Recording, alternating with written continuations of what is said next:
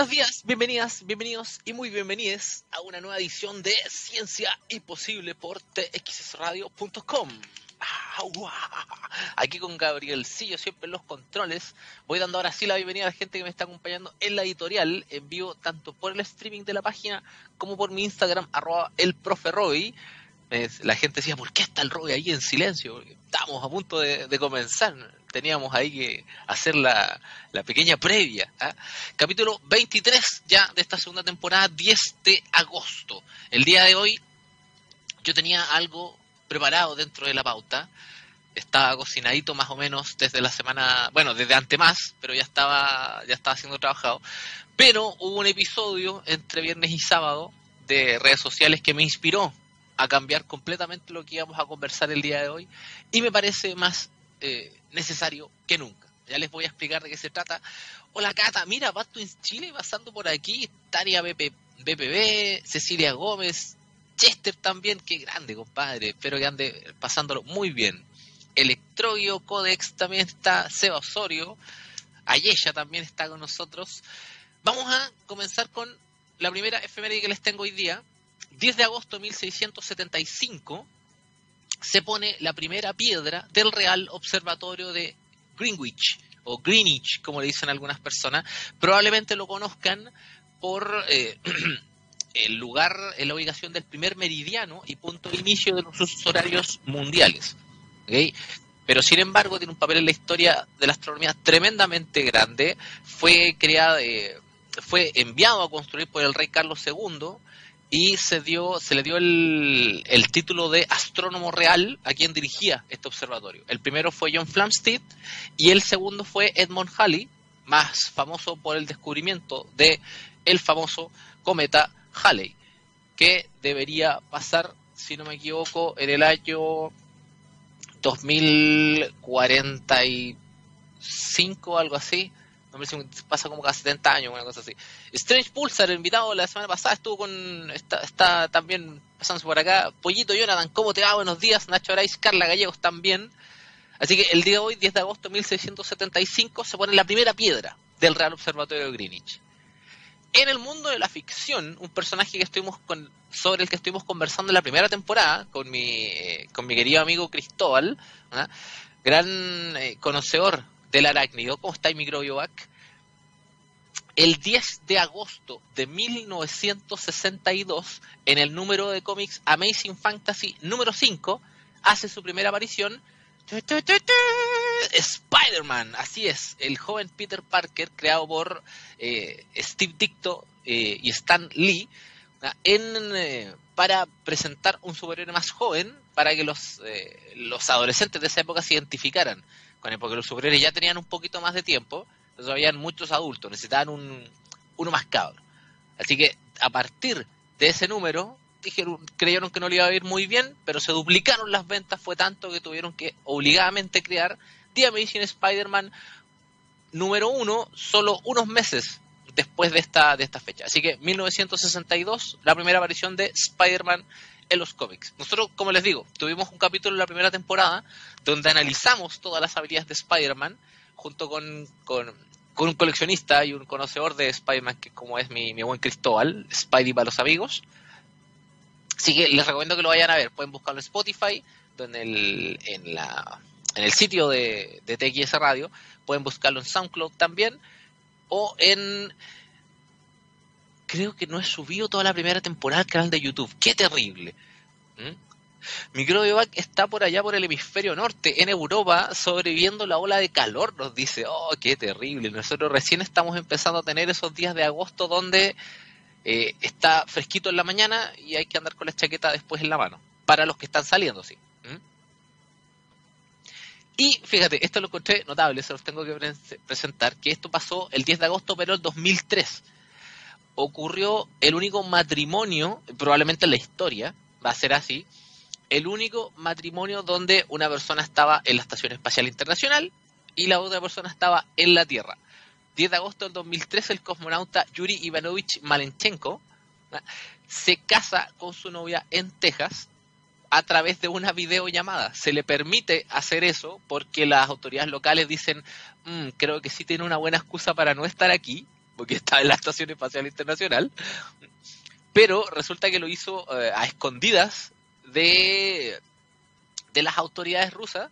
Entonces le dijeron, bueno, eh, está prohibido, se supone que eh, para ellos, a nivel, en sus políticas de la milicia rusa, no se les permitía porque no se podía casar con alguien que no fuera de allá y todo eso. Pero debido a la presión social, tuvieron que decir, oye, no nos queda otra, dejemos que se casen nomás pero ahora pusieron una regla en los comunautas que no pueden casarse en el espacio. De hecho, un cargamento donde le llevaron hasta el anillo de boda. Y, el otro integrante que había en ese momento en la estación espacial, que era el astronauta Edward Lu, tuvo él que con un teclado tocar la marcha nupcial. Mira, Chester nos dice que también lo entiende y la pedido por Leo por WhatsApp. Así que entre eso y, casarse desde la Estación Espacial Internacional no, no hay mucha diferencia. ¿ah? Pero a mí me llama mucho la atención que tengan que pasar este tipo de cosas para que se creen reglamentos. Creo que no debería haber problema. O sea, ojalá debería casarte en vivo, ¿no? En la estación espacial. Pero me parece bonito, me parece romántico. La presión social es cosa seria, como nos dice la Karina, ¿viste? Muy bien. Después, bueno, después se fueron de luna de miel a Australia, pero ya no nos vamos a meter en, esos detalles. ¿ah? Pero qué terrible no poder eh, besar a, tu novia estando tan lejos. Bueno, algunos estamos con, ese sufrimiento en, pandemia, pero ¡ah, qué terrible! ya, eh, estamos felices, estamos felices, estamos contentos, no estoy llorando, no estoy llorando, tú estás llorando. Y quiero dar, eh, por supuesto, la mención y los agradecimientos que este es un anuncio muy importante que tengo que hacer, ya que si recuerdan, eh, Ciencia Imposible está contando con el auspicio de Samsung y su concurso Soluciones para el Futuro, cuya primera etapa de las cinco etapas de selección había terminado a fines de julio. Pero, dado el contexto actual y como una forma de ampliar la convocatoria, se extendió el proceso de postulación hasta el 23 de agosto. Repito, el concurso Soluciones para el Futuro donde grupos de jóvenes de enseñanza media de todo Chile presentan una solución a un problema local en la página solucionesparalfuturo.cl se ha extendido hasta el 23 de agosto. Tienen tres, a ver, estamos una, dos, todavía tienen más de, tienen dos semanas todavía para poder postular una solución. Recuerden que eh, hay tremendos premios para esto, hay eh, televisiones, smartphone, tablet, smartwatch, eh, pero también la posibilidad de, llevar a cabo el proyecto, que es fabuloso. esa es la parte más entretenida, de poder eh, construir algo en tu entorno. Va a tener eh, cinco, bueno, como dije, hay cinco etapas y ahí en la, en la etapa final van a haber representantes de distintas organizaciones STEM para ayudar los proyectos. Recuerden que está David Olivares de Innova100, Francisca Ciebol de Ingeniosas, Diego Arias del Desafío Latam, Barbarita Lara, que es embajadora de Samsung y que también está acá en, la radio con Techas de City, y Manuel Pérez de País Digital. Así que está lleno todo esto, va a estar muy entretenido. Si conocen gente que esté en enseñanza media, díganle, invítenlo a postular soluciones para el futuro.cl hasta el 23 de agosto. Y bueno, como les decía, el día de hoy yo preparé un programa especial porque eh, el fin de semana tuve no sé si es como una epifanía, donde me desayuno con que una persona que yo, conocía, conocía hace mucho tiempo resultó ser un seguidor aférrimo de las conspiraciones, de esta idea de que, mira, yo creo que hay un meme que lo representa muy bien. Dice, a ver si lo entendí, el coronavirus que no existe fue inventado en China para que nos tengan que dar una vacuna que no existe pero que sirve para que la gente que domina el planeta instaure el nuevo orden mundial para poder dominar el planeta que ya dominan. Y yo quedé como, espérate, ¿qué? Eso es un problema lógico. Entonces esta persona resultó ser fanático de todo esto, que la pandemia, que la vacuna es mentira, que la enfermedad es falsa, una indolencia pero tremenda. Y obviamente en mi afán de decir, no, esto no podemos dejar que crezca, fui, le ofrecí mis ganas de conversar, mis argumentos, y eh, todo el paquete de respuestas. Me mandó a ver videos de YouTube, me mandó a tomar dióxido de cloro, eh, qué cosa más terrible. el fin de semana se hizo un encuentro online de supuestos médicos, y médicos, médicas, doctores, doctoras en Latinoamérica respecto a los beneficios del dióxido de cloro en el enfrentamiento del COVID-19. Y es una aberración. Te están pidiendo que tomen un limpiador que es tóxico, que es tremendamente venenoso, y estaban dando testimonios de que en tres días te curabas, te sentías muy bien. Es una es terrible, es una basura, de verdad es una irresponsabilidad tremenda. Estuve peleando todo el fin de semana por eso. Entonces, eh, una frase que, que, dio un amigo, Sebastián Erasmi, dijo, eh, oye, este tipo se metió en un rabbit hole del cual no lo va a sacar nadie. Y fíjate que la analogía me, explotó en la cabeza que hay veces en que eh, la gente tiende a seguir conejos blancos y se va tan profundo por el agujero hacia el país de las maravillas que no lo saca nadie. El día de hoy, en Ciencia Imposible, vamos a conversar, les voy a invitar a que hagamos esa reflexión, de los pasos que uno debería seguir para validar el conocimiento, de dónde podríamos buscar las fuentes de eh, un poco, eh, eh, un poco de epistemología, no podemos hacer una clase de epistemología acá, no podemos hablar de, Popper, de Feyerabend, no, es demasiado, pero alguna cosa vamos a, establecer para que no, eh, no, no tengan esta idea de dudemos de todo, porque dudar de todo no me lleva a nada. Así que, para la gente que está en Instagram, acuérdense que el editorial solamente es, la única parte que hago en el, ahora en el, en el Instagram. Ahora tienen que irse al txsradio.com. Lo voy a escribir aquí, acuérdense, txsradio.com, que todavía hay debates y sobre cómo se pronuncia. Yo le digo TXS, aunque me diga, aunque la publicidad de la radio diga TX, yo le digo TXS. Yo soy como, como megamente, digo mal las cuestiones. Y muy orgulloso.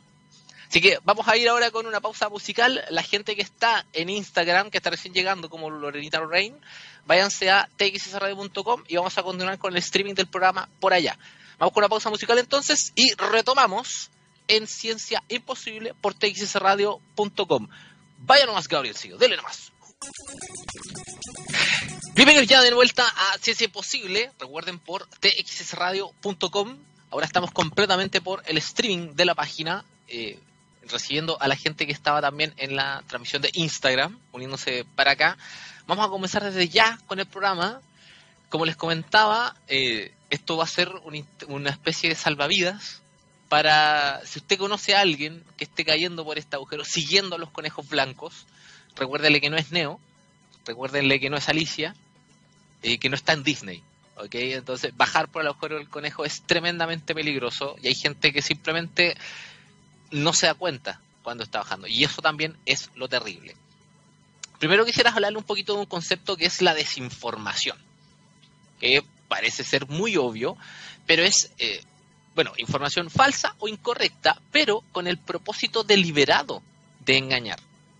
Y eso también es tremendamente dañino. Eh, imagínate en el contexto, en el contexto actual que hay de pandemia, puede afectar todos los aspectos de la vida, eh, en la salud mental, eh, en el trabajo, por solamente estar buscando en Internet. Fíjate, estas son estadísticas de marzo de la Organización Mundial de la Salud.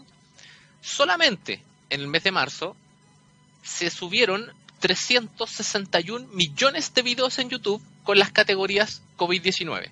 Solamente en marzo. Desde que comenzó la pandemia, se han publicado más de 19.000 artículos en Google Scholar con ese tag también y unos 550 millones de tweets se han incluido los términos coronavirus, COVID-19 o pandemia. Solamente de eso, la cantidad de información que hay es mucha. Y el problema está en que mucha está entrando eh, dentro de la que es real. Entonces, eh, por ejemplo, la gente cuando busca en Internet, nosotros tratamos de buscar eh, evidencia de intervenciones eficaces, qué funciona, en qué está la vacuna, cuáles son los anuncios del gobierno, cuáles son los datos de las muertes confirmadas, eh, cuáles son los números reales de estas cosas, cómo rastrear pacientes, qué es un PCR, un montón de cosas que hemos conversado acá, no directamente en este programa solamente, sino que en todos los programas de TXS Radio, qué son las cosas que se están informando. Y aparece el término de la infodemia, que es un exceso de información entre medio de todas las otras cosas. Una, una epidemia de información donde no podemos discernir en algún momento cuál es la correcta y cuál es no. Muchas veces me ha preguntado gente qué significa, o, por ejemplo me preguntan, eh, ¿a dónde tengo que buscar? Pero ¿cómo le creo a este? ¿Dónde le creo a esto? ¿Dónde lo leo? Eh, recomiéndame algo para buscar. Y el problema es la cantidad de información da, eh, no sé, bueno, no sé si problema lo que voy a decir ahora, pero el llamado a ser responsable con la información que estás entregando, también, e, eso sí, cuando uno tiene una pequeña o una gran influencia en Internet, tienes que ser responsable con ella. No puedes estar desinformando, no puedes estar aportando a la infodemia. Entonces uno dice, pucha, e, efectivamente, ¿en qué creo? ¿De dónde parto? Si dudo de todo, yo me pongo a pensar en estas conversaciones, más allá de solamente la pandemia. Eh, por ejemplo, cuando, cuando me ha tocado conversar con gente que dice que no cree ojo, que no cree en la gravedad. No, y que en realidad hay un elefante rosado ahí haciendo todas las cosas. Entonces, claro, empiezas a argumentar por qué no puede ser un elefante rosado y te das cuenta que tienes que retroceder mucho, mucho, mucho, mucho. Y eso, eh, aquí les voy a hacer una, pequeña, una pequeña clase de matemática. No se vayan, por favor. Existe algo, tanto, bueno, también se utiliza en, en matemática, pero es en filosofía, que es un axioma. Un axioma es una proposición asumida dentro de todo un cuerpo teórico sobre la cual descansan otros razonamientos. ¿Mm? Básicamente, el axioma se considera una proposición tan evidente que se acepta sin requerir una demostración. Cuando tú comienzas a construir conocimiento, estamos, hablemos por ejemplo de, no sé, de la física. Primero tengo que establecer lo más elemental, los axiomas o semillas del conocimiento. Algo que no requiera una demostración. Yo recuerdo los primeros, eh, las primeras clases que tuve en, la universidad, que lo único que hacíamos era demostrar propiedades matemáticas. Una compañera hizo una pregunta muy buena, porque nos daba el profesor 10 eh, propiedades. Y con las y entre ellas teníamos que, eh, por ejemplo, utilizábamos una, elegíamos una, y teníamos que utilizar las otras para demostrar esa. Y así, como que era recursiva la cosa. Entonces ella preguntó, pero ¿cómo podemos utilizar esa? Eh, ¿Cómo podemos utilizar las otras para demostrar esa si es que eh, esas otras tampoco están demostradas y tenemos que demostrarlas? Y ahí tú te quedas como el, persiguiéndote la cola. Porque ¿cómo vuelves al principio? Y ese yo creo que es el problema principal que tienen muchas personas que se preocupan del exceso de información, de dónde creo, desde dónde empiezo a creer. Los axiomas son verdades fundamentales, son elementos tremendamente simples y a partir de ellos se construye. Cada vez que ustedes sientan que dudan sobre un tema, tienen que efectivamente tratar de buscar estos axiomas. Si hay algo que ustedes no entiendan, primero tienen que decir, ok, voy a buscar la verdad más elemental en esto. Por ejemplo, si queremos entender sobre una vacuna, ah, vamos a ir a buscar primero cómo se construye una vacuna. Obviamente tengo que empezar a buscar, tengo que establecer yo criterios. Yo no puedo llegar y decir, a ver, pero las vacunas producen o no producen autismo. Eso es un paso más allá. Primero tengo que entender cómo funciona una vacuna. Primero tengo que entender de dónde nace una vacuna. Empiezas a echarte un poquito más atrás hasta las primeras pruebas, hasta los primeros artículos, hasta pequeños grupos de información que puedas manejar. Y eso es lo otro, hay que tener paciencia uno eh, vivimos en, una sociedad tan acelerada y con tanta información, sobre todo en la palma de la mano por el celular, que queremos la información al tiro. Queremos inmediatamente una respuesta. Y si estamos complicados y si estamos con dudas, tenemos que aceptar que la respuesta no la vamos a tener inmediatamente. Y eso es un ejercicio, no es fácil yo creo, es cierto. ¿Mm? Me acuerdo eh, de las conversaciones, discusiones, debates que tuve para inspirar este programa, Y pasa que mientras más argumentos, mientras más le discutes a ciertas personas, más se aferran a su postura. Menos abren a la conversación, sino que se aferran a que no, yo tengo razón, si me están atacando es por algo, si ustedes están tratando de, explicarme esto significa que tengo razón. Y no, no es así. Hay un ejercicio de responsabilidad tanto de quien tiene la influencia como de quien tiene que estar dispuesto a recibir eso. Entonces, por ejemplo, toda la matemática actual se construye sobre axiomas. Y puedes, eh, y de hecho cada vez que, perdonen que siga repitiendo lo de matemáticas, pero les va a servir el ejemplo, cada vez que tú construyes conocimiento en matemática, un conjunto numérico, por ejemplo, partes de cosas tan fundamentales que después entiendes completamente el conjunto, lo asimilas muy bien, porque básicamente tú mismo lo construiste en tu cabeza. Por ejemplo, los números reales, que son, eh, digámoslo así, los positivos, los negativos, el cero, los decimales, los decimales eh, infinitos, los decimales finitos, ¿ok? Las raíces cuadradas, todo eso. Esos son los números reales. Si divides por cero, ya no estás en los números reales. Si quieres sacar la raíz cuadrada de un número negativo, ya no estás en los números reales. Ahí. Los números reales tienen tres tipos de axiomas para construirlos. Primero, los axiomas de completitud, que son las operaciones. Y de hecho, la, eh, esto, mira, se los voy a eh, recitar un poquito porque cuando yo defino la suma, tengo que hacer cosas tan obvias que parecen ridículas. Pero los axiomas son eso, son verdades casi ridículas de demostrar, porque son demasiado evidentes. La suma se define como que tengo dos elementos y si escribo un elemento, una cruz y otro elemento, eso se va a definir como la suma de los dos elementos. Y eso es todo. Y esa es la primera definición. Y uno dice, pero ¿por qué tengo que escribir eso? Porque tengo que construir. Necesito las bases. Y ya con eso empiezo a conversar. Si quieren, si, se dan en la oportunidad de, conversar con, con alguien sobre estas cosas, si se encuentran con alguien que va bajando por el agujero, eh, y ustedes sienten que saben un poco más, conversen con la persona o conversen con alguien más o vayan viendo los... Eh, pero traten de encontrar un, detalle ínfimo que esa persona te pueda aceptar. No es una clase para convencer terraplanista esto, no, para nada. De hecho, eh, probablemente de las de todas las personas con las que he conversado yo al, al, respecto, muy pocas realmente han sido capaces de abrirse a lo que yo les estoy comentando. No, no tiene que ver con convencer gente. Se trata de abrir la opción. Entonces, cuando tú tienes estos elementos de verdad, puedes ir construyendo el resto de las cosas. Ah, mira, me había quedado en los reales. Tienes los axiomas de completitud, que son las operaciones. Necesitas establecer axiomas de orden para saber cuál elemento es más grande que otro. Eso me va a permitir establecer un, eh, como dice el axioma, un orden en los números. Saber que el 1 va antes que el 2, saber que el 10 va después del 2, saber que el menos 3,5 va más atrás del a la izquierda del, del 0, a la izquierda del menos 1, puedo establecer mayor y menor, puedo establecer cantidades, un montón de cosas. Tengo que establecer un signo que me dice mayor que o menor que. Son cosas obvias, pero tienen que estar.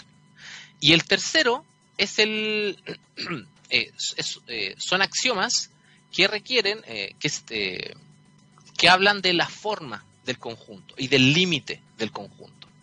En este caso, yo sé que eh, gracias a las cantidades o a las operaciones, voy a poder siempre encontrar un número real más grande que otro. Más grande, más grande, más grande, o más chico, más chico, más chico, o más negativo, más negativo, más negativo. Y eso define que el conjunto es infinito.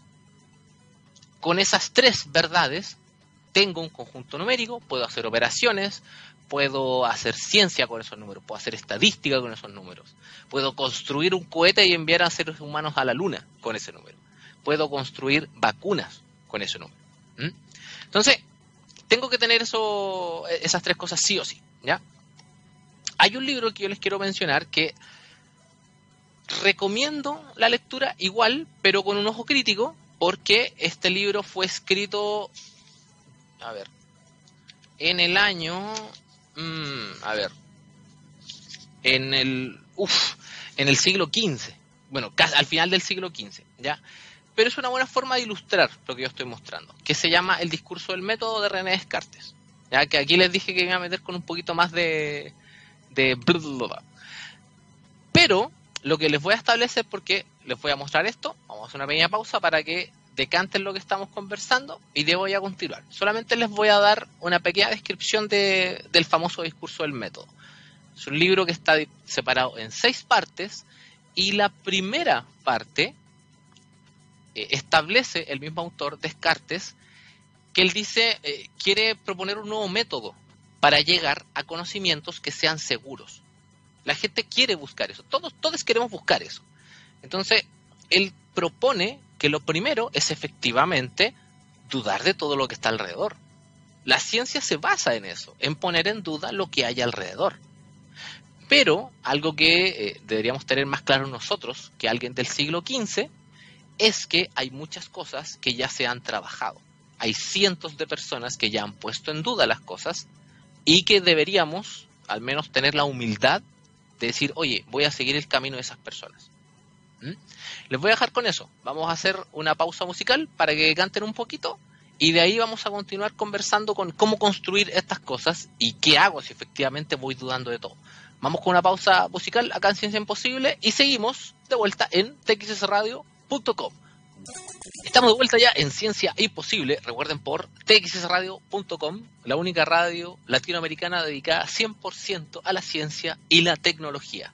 Tengo que retomar ahí un tema que había dejado, eh, que había mencionado al, principio. Si recuerdan, yo les hablé de una especie de encuentro de, de personas de, de gente del área de la salud en Latinoamérica eh, que se, básicamente se juntaron a, desinformar, ¿ya? Y siempre que quieran buscar a expertos, siempre que quieran revisar estas cosas, tienen que tener ojo con las disciplinas que estas personas dicen ser profesionales. Yo me acuerdo de un título de esta de esto que me quedó grabado, lo dejé ahí el sábado eh, funcionando, eh, transmitiendo para poder ver qué estaban haciendo y era esta persona era un experto en nutrición celular homeopática, ¿ya? Y también tenía un título de experto en decodificación genética cuántica, algo así creo que era. Entonces, ese, esa mezcla de títulos, ni en ciencia ficción están.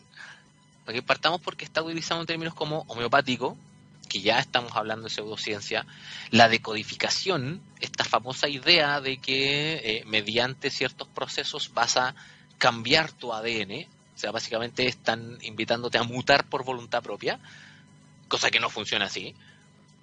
Y también están utilizando el la famosa vieja confiable, que es la palabra cuántica, para darle peso a sus argumentos, que no tienen nada, nada que ver. ¿ah? son hartos debates ahí. Les mencioné yo antes de la, de la pausa lo que es el discurso del método. ¿Por qué? Porque presenta reglas súper eh, lógicas para construir conocimiento. Los cuatro postulados principales de estos son no admitir jamás cosa alguna como verdadera sin haber conocido con evidencia que así era. Buscar evidencia. El segundo, dividir cada una de las dificultades que va a examinar en tantas partes fuere posible y en cuantas requiriere, eh, eh, requiriese su mayor solución. Me disculpo que esta, traducción en un, español más, extraño. Básicamente lo que yo les comenté al principio, de hacer pequeños, de hacer eh, paquetitos de información, axiomas para poder entenderlo. Y eso te tiene que tomar lo que te tenga que tomar. No hay prisa. Lo importante es que lo entiendas. Tercero, conducir con orden los pensamientos, empezando por los objetos más simples y fáciles de conocer, para ascender poco a poco, gradualmente, hasta el conocimiento de los más compuestos, e incluso suponiendo un orden entre los que no se preceden naturalmente.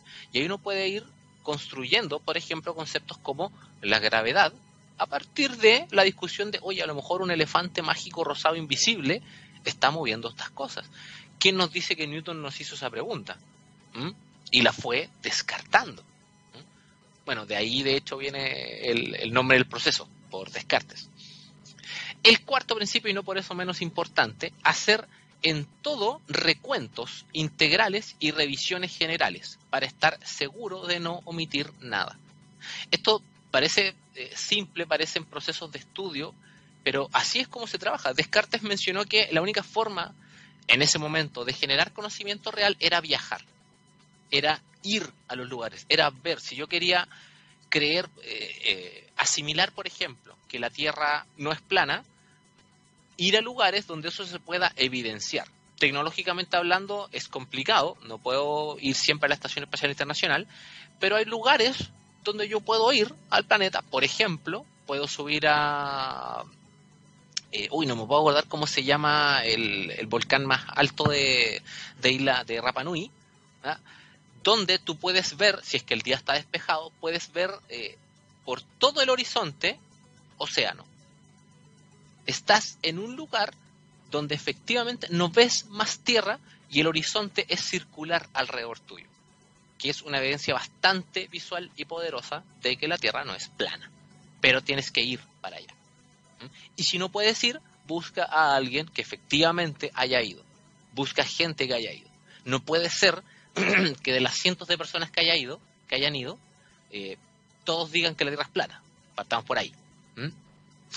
Ahora bien, Descartes también te presentaba una idea de que si voy a dudar de todo, si todo lo que yo tengo en la cabeza lo voy a poner en duda, necesito eh, una especie de, de, tricel, algo que, que, maneje mi actuar mientras yo dudo de todo lo demás, una especie de eh, moral provisoria. ¿Mm? Eh, define la moral provisional como algo que uno debería tener mientras tanto está dudando de lo otro. Es curiosa esta, esta idea porque esta moral provisional eh, se basa en eh, tratar de no destacar mucho con las opiniones, de seguir eh, las opiniones moderadas, obedecer las leyes y costumbres del país donde estás, y así, poco a poco. Pero tratar de mantenerse en un lugar. Firme con las acciones y todo, pero sin generar mucho ruido, porque estás aprendiendo, porque estás escuchando y estás asimilando como en estos momentos no es fácil viajar, moverse y todo, debes buscar a las personas. De hecho, a partir de todo este pensamiento es que eh, establece Descartes el concepto de la duda metódica. Como el conocimiento recibido a través de los sentidos suele ser erróneo, suele ser erróneo. ¿Por qué? Porque normalmente vemos algo y asimilamos al tiro alguna cosa. Eh, pensemos en el ser humano de la antigüedad, que veía un trueno, sentía un terremoto, veía las estrellas y, e inmediatamente pensaba en soluciones divinas o mágicas. Y poco a poco eso se va cambiando, eso se va corrigiendo, se van estableciendo leyes que lo rigen por pequeños axiomas que se van construyendo y porque se van demostrando con experimentación. ¿Mm? Entonces, él eh, dice, a ver, puede haber un... Bueno, se supone que estamos haciendo este camino de dudar de todo hasta que hay un conocimiento verdadero, pero mientras duda de las cosas, él está pensando. Y si piensa, dice él, es signo de que existe. Y que por eso tiene la capacidad de dudar de lo que ve. De ahí viene la famosa, el, primer, el famoso principio, pienso, luego existo. ¿Mm? Ahora bien, a lo que los quiero llevar con, eh, esto, que voy a mencionar solamente un poquito de, con, lo que me va quedando de programa, algo de eh, las ideas de falsabilidad de, Karl Popper, un, pensador epistemiólogo, que yo creo que yo soy medio popperiano, Tengo, probablemente esté, esté por ahí. Una buena teoría en ciencia, en la ciencia que sea, es buena porque tiene la capacidad de ser falseable. ¿Qué significa eso? Que puede venir cualquier persona, establecer un experimento para tratar de demostrar que eso es equivocado. Y en la medida que se van haciendo estas pruebas, pero se sigue probando que las cosas son correctas, las teorías se solidifican. Piensen ustedes en ese famoso documental eh, plano como el encefalograma de los terraplanistas que están en Netflix, donde ellos tratan de demostrar que la Tierra es plana con experimentos pero los experimentos fallan, los experimentos les demuestran una y otra vez que la Tierra es redonda. Y en algunos casos de los que están ahí, ellos realmente se niegan a creer la propia evidencia. Y eso, fíjate, es eh, un fenómeno que, que de cierta forma define esta época. Recelar de los datos, ensalzar la subjetividad, rechazar aquello que nos contradice y creer falsedades propagadas en redes. Porque tendemos a veces a creer algo porque es más popular o porque lo dice alguien que nosotros respetamos o que admiramos, que es eh, una falacia argumentativa. Entonces, para no caer en el agujero, para no eh, cegarte y seguir al conejo blanco, tienes que entender primero hacia dónde va o desde dónde viene o quién es el conejo blanco. ¿Por qué tengo que seguirlo? ¿Por qué tengo que aceptar lo que me dice sin buscar evidencia? Ojo con esto, hay una delgada línea ahí, pero es bastante clara. Dudar de todo, efectivamente, es el camino para hacer ciencia, para hacer buena ciencia. Pero también tengo que tener la humildad, la, humildad para decir, a ver, ah, mi formación académica me permite entender ciertas cosas, sí, puedo dudar de ciertas cosas, sí, pero ¿acaso esa duda vendrá porque yo no estoy entendiendo bien el método? ¿O será que efectivamente me di cuenta de algo de lo que no se dieron cuenta un montón de científicas y científicos en 500 o 1000 años de historia? Eso es un ejercicio de humildad. Cuando pensamos en, no sé, eh, eh, propuestas de cosas, por ejemplo, lo de, cuando Sila Payne eh, propuso cosas sobre las estrellas y le decían que estaba equivocada, ella no lo hizo a la ligera. Eso era una tesis de doctorado. Ella estudió toda la astronomía que había en ese momento y dijo, oye, espérate, aquí probablemente estamos haciendo algo mal. Y de hecho la hicieron dudar de lo que presentaba. Luego se demostró que ella estaba en lo correcto, pero aún así ella dudó. Pero dudó a partir de un trabajo duro no puedo llegar a investigar las primeras dos fuentes de Internet, pensar que cosas que están declaradas como dañinas generan eh, una cura. Tengo que entender, por ejemplo, cómo funciona un virus, qué tipo de remedios o tratamientos atacan a los síntomas y atacan a la enfermedad, porque los síntomas son distintos a una enfermedad.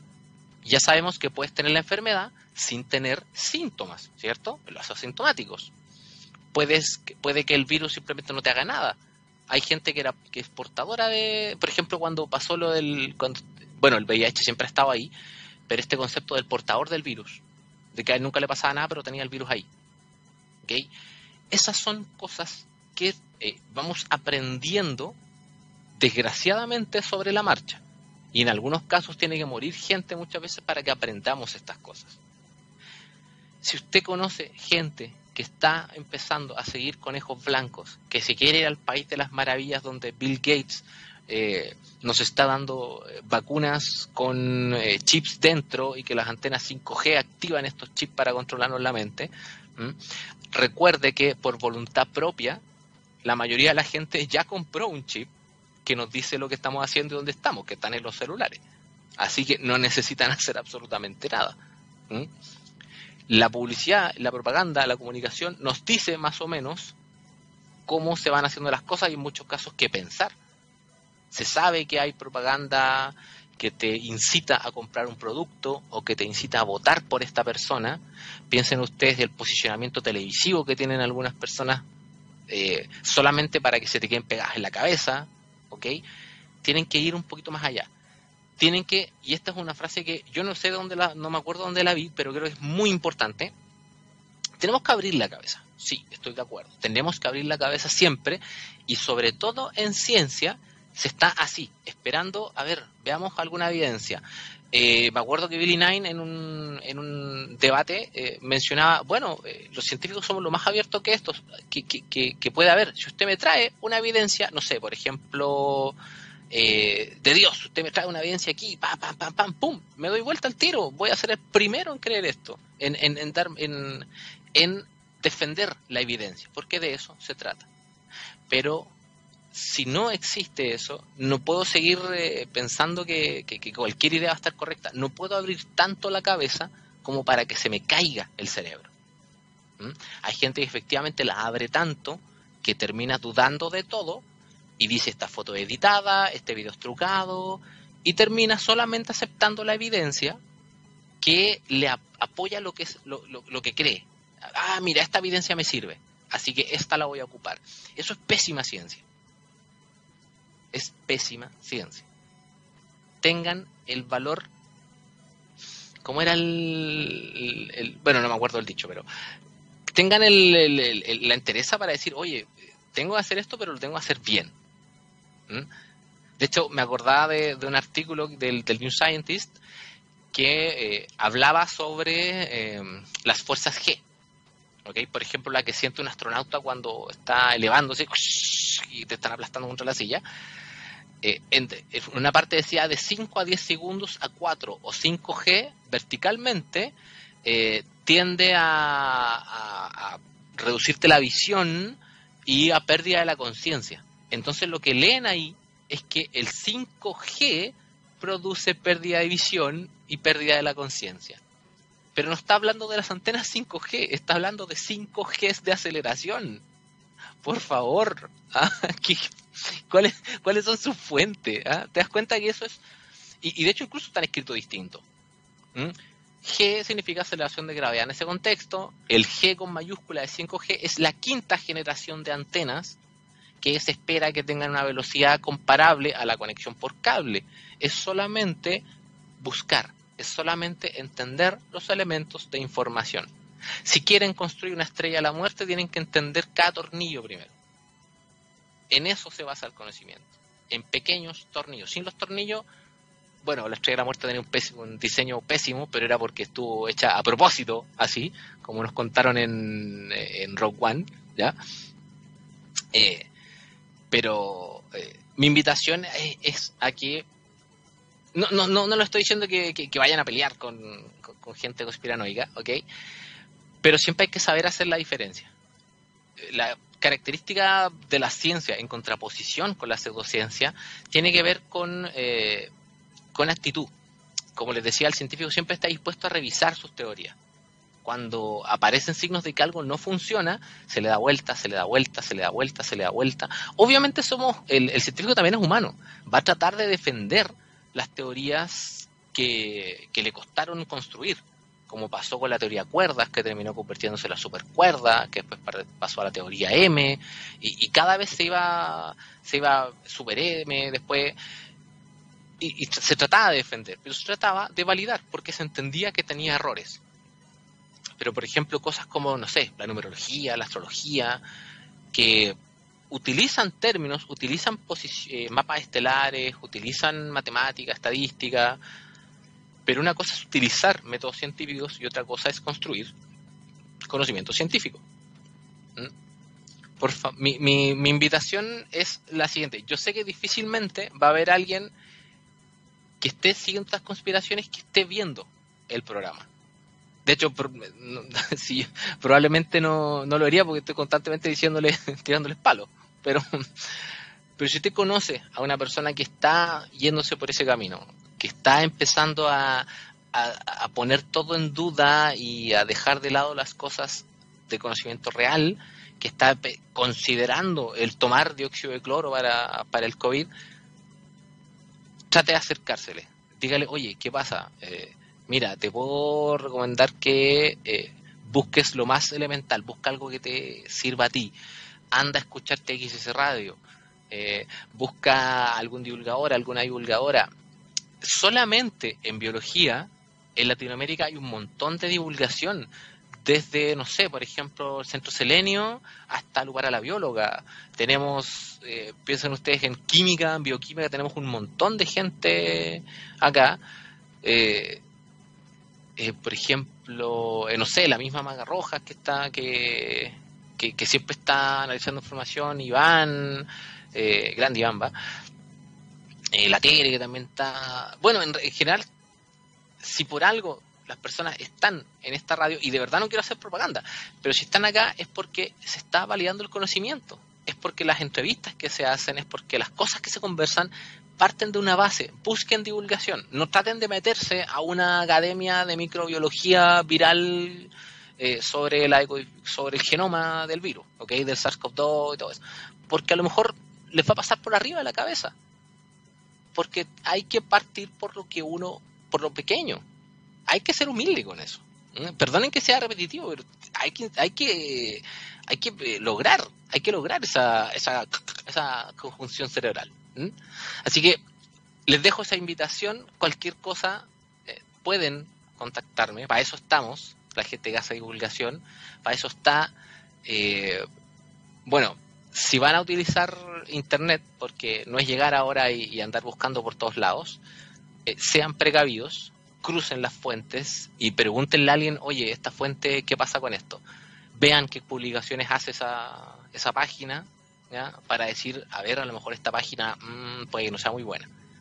Comparen dos o tres artículos de fuentes distintas y vean si están escritas distintas, si están copipasteados, claramente hay algún problema ahí de, poca validez. Wikipedia sirve en la medida que revisen las fuentes vayan abajo, al final de cada artículo de Wikipedia, y revisen las fuentes de los artículos. Eso los va a llevar a una buena investigación. ¿Mm? Quisiera cerrar el día de hoy, pero primero agradeciendo eh, a Gabrielcito, como siempre, eh, agradeciendo la paciencia por, por los conceptos de hoy. Fue una pasada super flash por, por epistemología y por matemática, por álgebra. Eh, así que agradezco la paciencia por ese lado una invitación que les voy a hacer el próximo fin de semana, 15 y 16 de agosto, se van a realizar una maratón de, actividades en, el CATA, donde yo divulgo, el cata.cl, para el Día del Niño y la Niña. Básicamente es un montón, eh, básicamente son charlas para niños y niñas durante todo el sábado, durante varios horarios del sábado y varios horarios del domingo. Dentro eh, de aquí al, miércoles probablemente va a salir la publicación en www.cata.cl. Me estoy ahí, le estoy dando la primicia, yo me estoy adelantando con, con eso. Pero son actividades gratuitas. Así que estén muy atentos con eso porque probablemente requieran una inscripción y si se llenan los cupos, porque son gratuitos, se va a quedar afuera. Trate de disfrutar lo que vamos a hacer. Espero lo pasen eh, muy bien, pero que se inscriban, porque va a haber hartas actividades bien entretenidas. ¿ah? Y a ver, deja ver si me está quedando alguna visita. Creo que, creo que eso sería. Creo que eso sería. Me llamó la atención dentro de lo que estuve pensando en este programa, tengo que decirlo antes de terminar que eh, el, cuento de las aventuras de Alicia en el País de las Maravillas de 1865 de, de Lewis Carroll, ¿ya? o Charles Dodson, como es su nombre original, tiene una cantidad de adaptaciones ridícula. Radio, televisión, teatro, películas, continuaciones, cómics, eh, eh, fanfic, videojuegos. Una y otra vez, las aventuras de Alicia en el País de las Maravillas aparece. Yo creo que uno de los conceptos más trabajados de ahí, el sombrero loco, el gato de Chesa, el, mismo conejo, eh, Dumpty, la reina corazones, es impresionante, es tremendamente impresionante. Así que si alguna si todavía no conoce esa historia, le recomiendo que la lea. Le recomiendo que vea la película Disney, bastante fiel. Tengan un buen día lunes. Muchas gracias, Gabrielcito. Espero que hayan disfrutado este nuevo capítulo de Ciencia Imposible y nos vemos ya la próxima semana por acá por la radio o en alguna otra actividad que se vaya haciendo durante la semana. Nos vamos a ir con musiquilla, así que disfruten, que les vaya muy bien y sigan, sigan, sigan pensando. No dejen de pensar y lávense las manos. Chau, chau, chau, chau, chau.